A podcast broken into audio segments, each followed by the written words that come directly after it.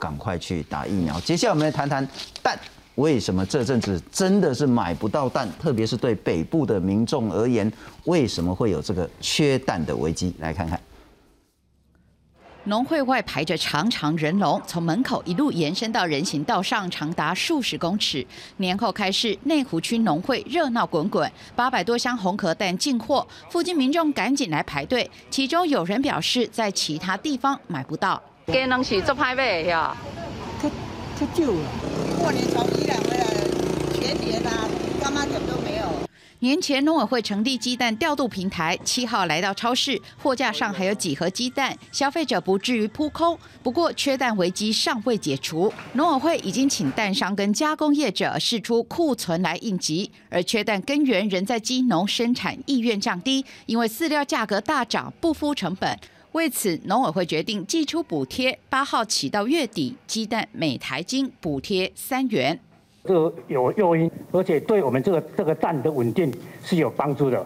养鸡协会解释，一般蛋鸡若没有六七成产蛋率，不敷成本就会淘汰。现在补贴下去，农民会愿意留下产蛋率较差的蛋鸡。你就是要给农民一个价位给他吃，长撑出来。如果你给他奖励一点，他就留住再生蛋。如果在这个措施没办法解决，让农民。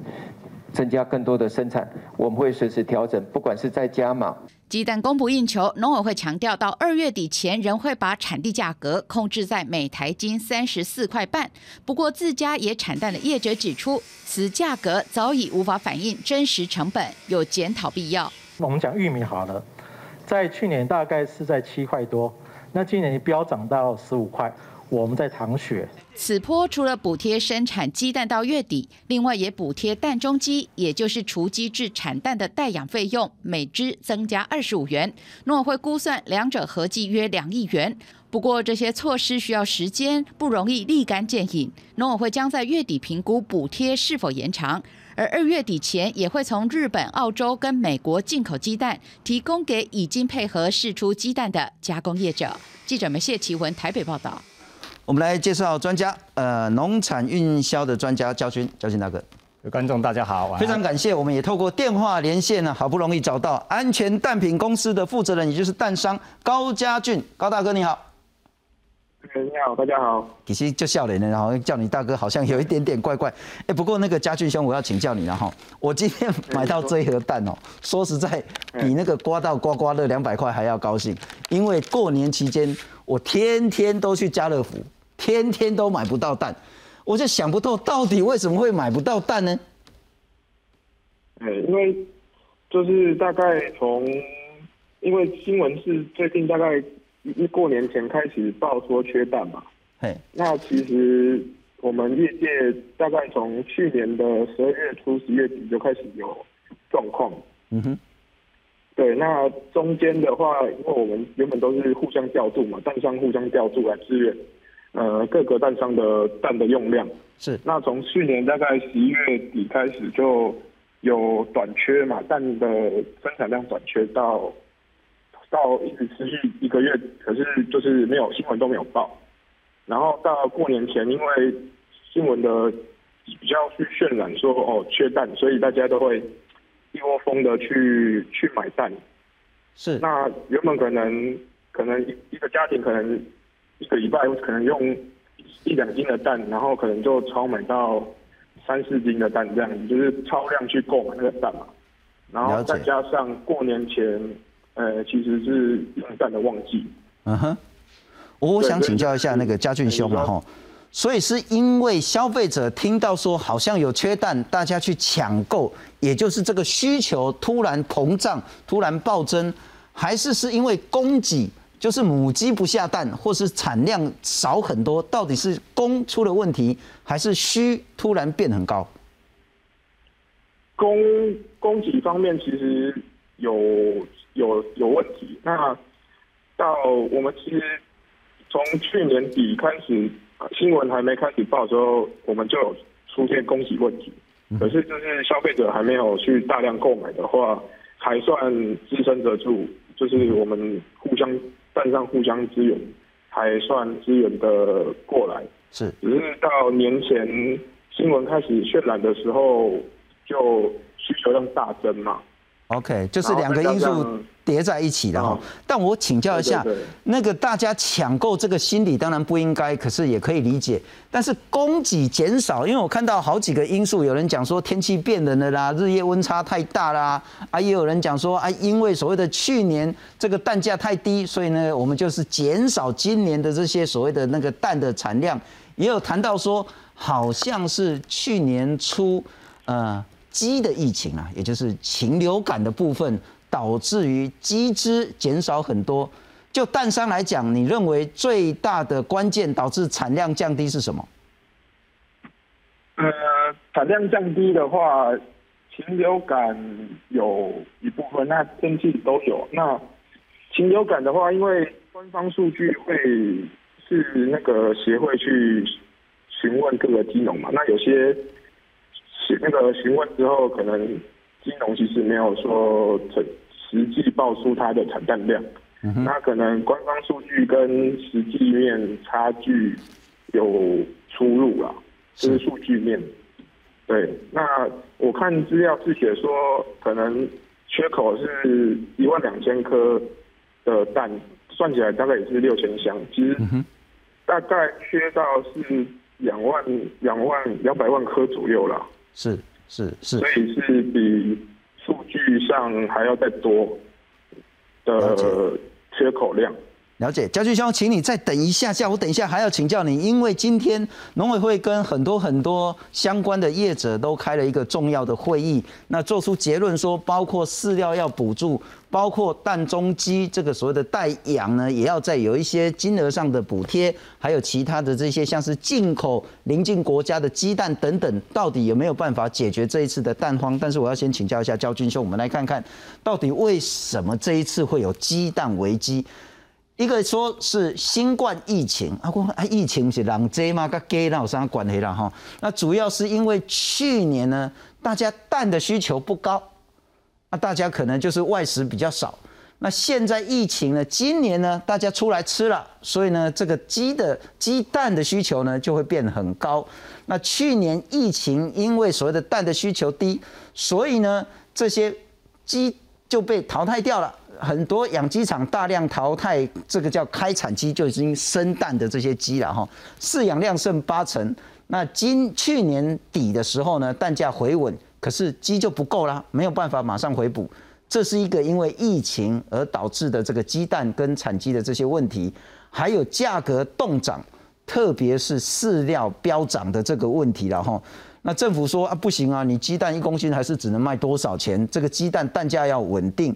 那蛋农说啊，我没撸这，我撩撸这，所以干脆就减少饲养量。还有刚刚谈到说，去年禽流感至少扑杀了三百万只鸡，而禽流感呢，在种鸡、中鸡跟蛋鸡场呢都有疫情发生，所以现在看起来呢，缺蛋可能到今年三四月都还没办法解决。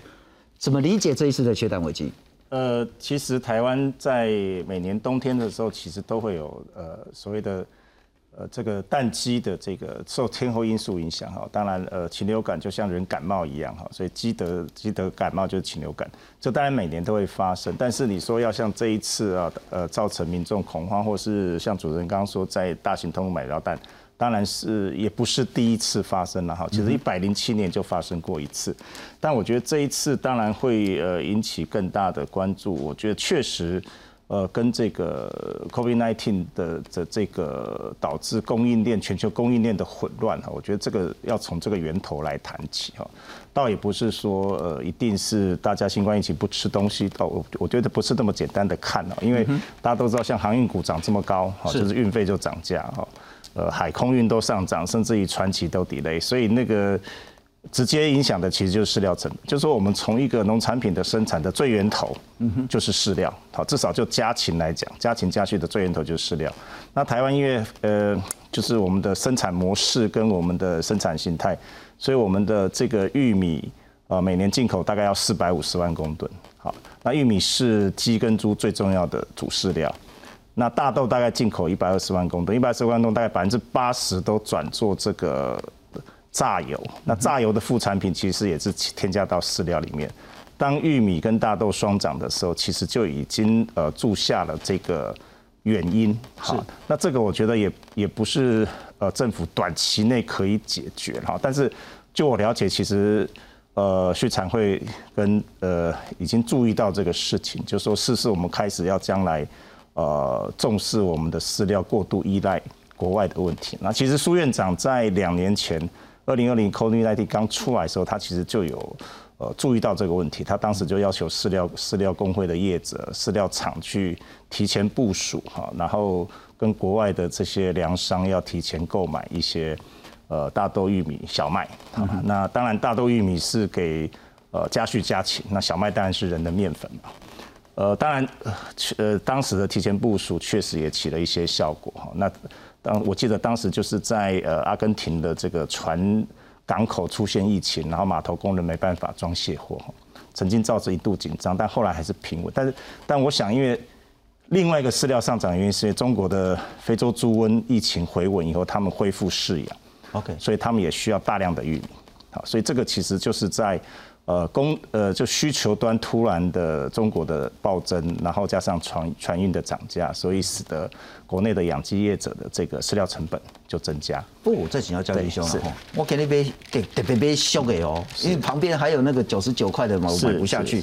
这一盒六十一块，是我记得以前我买蛋的时候，不过蛮久以前的了哈，一盒三十几块、四十块。是那这一过年前那一波涨价。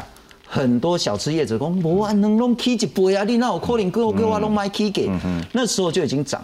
一个是蛋贵的问题，但贵某种程度还能接受，那买不到就真的很难被接受。我想问的是说，如果饲料价格大涨，这个我们可以理解，是，但饲料涨连带着鸡蛋一定会跟着涨，嗯，那涨没关系，至少要让我们买得到。呃，应该这么说哈，就是当然。因为我比如刚刚讲供应链的前端饲料的分析，那当然中中中间蛋就是养鸡业者，那养鸡业者特别是蛋鸡，呃，多数都朝向一条龙的，哈，呃，也就是说宰鸡从总呃这个宰鸡，哎，然后到这个饲料可能都是大型的呃饲料厂配的配的料，那其实蛋蛋农大概就是代养。代养，然后蛋就是大型业者在收取。当然，呃，我们其实要看末端哈，其实大概呃，大家可以想象，其实这个蛋大概还是一样，就分为我们讲的营业用的跟家用的。好，营业用当然就是餐厅啊、早餐店啊，甚至于西点面包，啊，他们可能用的是液态蛋等等的一体蛋。那家用就是刚刚新中讲的，我们在超市或是传统市场。那确实在呃去年的这个从饲料源头的呃从源头的饲料涨价开始。到呃，大家发现说我宰鸡养一百二十天，开始进入中鸡要产蛋的时候，我的成本其实过高了。那我可能就让这个中鸡就时间到就让它不要再继续吃饲料嘛，因为呃我我可能不付成本，而且当时并没有想到说后面还会有其他的因素进来，所以所以，我我觉得那那个调节上，当然当然是我觉得是给给政府一个经验了，就是说。呃，产业的上中下游的问题，OK，就说我觉得可能或许是第一时间在这个否呃营业用的跟否家庭通路的调配上，可能在第一时间没有精准的掌握。不过我这样讲当然是所以会让消费者觉得说，为什么我去超市买不到？我是说我这样讲一定是放马后炮，也就是说，当饲料价格大幅上涨的时候，如果政府在去年中、去年底那个时候就可以大幅的补助饲料。的价格的话，是。或许这些养中鸡的，他就不会有弃养，或者是不愿意让这些蛋鸡大量生产的这样子的问题发生。那也许也是一个经验了哈。不过我再请教一下嘉俊兄，我们来看看现在农委会打算要怎么做了哈。农委会也坦诚说，供需确实有缺口，那包括日夜温差很大，导致产蛋效率少了两成，包括您刚谈的农历年前的需求畅旺，也包括说大家认为说会缺蛋，所以就抢蛋。不过说实在哈，这一盒没有冰的呢，只能放一个月，一个月后就就坏掉了，所以也不要炖了哈。蹲能是不通的啦哈，这个真的是有一点荒谬的。囤蛋是一个很荒谬的事情。那每天的鸡蛋缺口呢，包括说呢，一百二十万颗这么多。所以农委会成立调度平台，南蛋北送。可是事实上本来就南蛋北送的，因为主要产蛋都是在中部跟南部嘛哈。那过年期间呢，全部要试到传统市场跟超市。那还有说从澳洲、美国跟其他邻近国家要来进口鸡蛋。还有这个最重要，提高产量。因此呢，包括说呢，蛋中鸡都是迄个给它干补出来了后，大概七七七，大概两个两三个月。那这个过程呢，这叫蛋中鸡啊。之后呢，就可以变成那个母鸡来生蛋的。然后这中间呢，一只补助你二十五块。然后二月七号就是今天，一直到四月底为止呢，黄小玉、黄豆、小麦、玉米的营业税全部都减免，饲料成本一公斤也减免零点六块，希望来提高产量。我再请教一下嘉俊兄，安年五号五号。呃，农委会补助这方面就是让鸡农提高他们生产的欲那个欲望嘛。那南淡北调其实原本就就在嘛，那过年期前的那一波是为了稳定那个过年期间的运用量嘛，这这个部分我有参与到。那政府的这个补助措施其实要看养鸡业者有没有说去去提升他们的产量啊，然后还有要等那个中鸡总鸡这个等，因为因为我们干。总机、中机这个整个的生产链其实都因为，呃，算是疫情的关系，禽流感的疫情，所以都有点出状况。那要等，还是要等时间啦，因为都鸡只是要养的，慢慢长大才能有办法去恢复这个产量。啊那这种农委会的政策是希望他们去提提升这个欲望嘛，产那个生产的欲望。是，那，乐观乐观集成啊。所以嘉俊，你认为说，尽管这些补贴政策可能也要到三四月之后，整个问题才可以慢慢的解决，短期之内三月之前问题都还是存在。嗯，短期的话要真的很难啊，因为你机器要长慢慢生长大，那整个产业链需要时间去恢复嘛。那短期的话，可能真的是看那个调度食品业的的站出来资源，嗯，民生用的蛋量比较有用。那那个长期就是那个黄小玉跟那个中中基的补助这个方面，就是要看一段时间才会有效果出来啊。是，那嘉俊同我请教，进口鸡蛋这件事有帮助吗？来得及吗？进口鸡蛋其实有帮助，因为目前政府的政策是要进口鸡蛋给一体那个食品业者用，那食品业者目前的蛋调出来给民生用，是，所以说进口算是有它的效用，只是也是呃补算是亡羊补牢啦。是是是，非常谢谢谢安全蛋品公司负责人高家俊跟我们做电话连线，谢谢家俊。不过我再请教一下焦军兄了哈，我还是想请教，是会不会是价格出了一些很大的问题？政府当然是希望可以稳定物价，因为过年前那波物价让大家受不了了。如果蛋再一直一直涨上去，说实在，过年前已经涨一大波了。如果再无限制的涨上去的话，消费者也一定受不了。是，但会不会是因为这个因素，就是要稳定蛋价，使得蛋农们只好不愿意生产合适的蛋量出来？其实我觉得台湾的这个，其实就台湾的这个农产品产销失衡，其实，呃，你也可以说它是一个永远无解的问题哈，因为它当然有会有一些周期性哈。当然，如刚刚这个这个江俊兄说的，呃。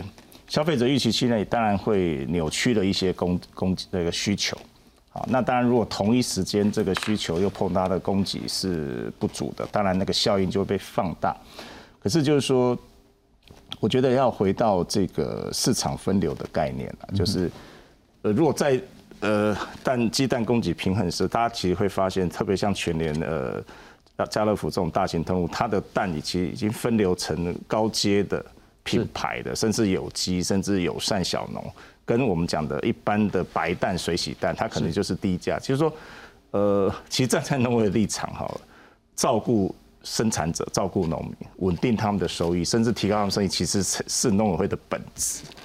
可是农产品面对的是消费市场，特别是北台湾，如果把新竹加进去，就将近台湾一半的人口。那每天要吃这么多东西，如果可以进口，当然进口，可是不能，可是我们当然希望尽可能就是我们自给自足嘛。是好，那特别是鸡蛋是一个非常呃最最容易取得又最营养价值，然后又最平价的蛋白质来源，所以我们的其实我们的鸡蛋的自给率都是超过百分之百的哈，就就就统计学上来看这样。是，所以我觉得当然在。呃，确实可以来呃事后来反省或者检讨，就是说，我觉得是呃调度上，就刚刚刚将军兄讲的，就是营业用的蛋跟这个通路消费者用的蛋，是不是在呃这个政府的机制当中可以有更精准的讯息去掌握？嗯哼，好，不管从源头开始发现呃生产成本的提高，或者是蛋农的生产意愿降低的那个那个 moment。然后去预判，去说，哎，可能呃过年前到一定会有一些状况，好，因为大家需求会增加，如果加上用禽流感进来，会会让这个呃生产一定又会呃往下走，那生产往下，需求往上，那价格一定会往上。可是农会其实也可以说，那让让蛋农多赚一点钱嘛，可是又你又不能放任说让消费者去。所以这个这个政策杠杆本来就是非常非常的难拿捏了。我譬如说，我今天买这一盒蛋六十一块，那如果这一盒蛋变成一百二十块，是民众能不能接受？所以，所以，我我们当然希望这是一个短期现象了，就是说，看起来过完年后，呃，一些大通路大概都还。没有像过年前真的是说架上空的那种恐慌，所以我今天就抢到一盒。但你要刚好运气很好才买得到了。但我再请教一下教军，我不是很能理解，因为长期以来本来就是中淡北送或是南淡北送，因为彰化南部其实占了全台湾很重要的产地啊。但本来就是中淡南淡北送，为何在过年期间北部缺蛋的问题会这么严重，而中南部缺蛋的问题看起来没什么？因为其实，呃，就通路来讲，除了大品牌，我讲的一些大型饲料厂，他们有自己的品牌。你们在大型通上看到的所谓品牌蛋，他们就是一条龙体系之外，剩下我们的讲的散装蛋，好，或是这种呃白白呃就是白蛋洗选蛋这一类的，它当然是属于非一条龙体系去供应的。那呃，如果说今天在供在生产端就已经出现呃一些供给不足的情况下，当然大家其实大家就抢蛋嘛。那谁谁去抢？其实就是盘商去抢。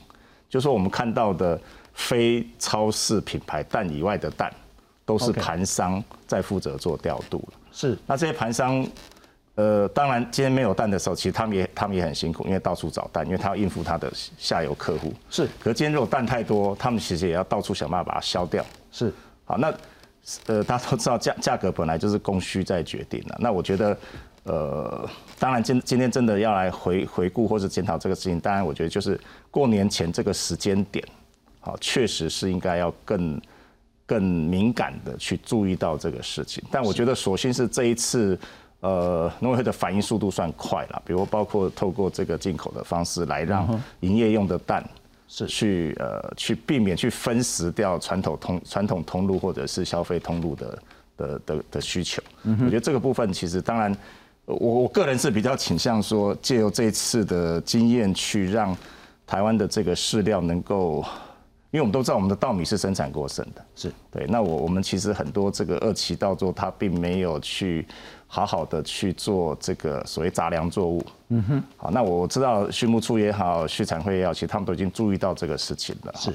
要在嘉义、义竹啦、台南这个后壁地方去做这个所谓硬质玉米生产专区的统一收购，然后去慢慢的导入到这个国内的饲料供应链里面来。因为因为过去这一块可能是做别的用途，那其实政府大概也去年大概其实就注意到这个事情，但是毕竟这个没有办法一下子，因为我们现在的呃这个五万多公吨，其实比起进口四百多万吨，其实是。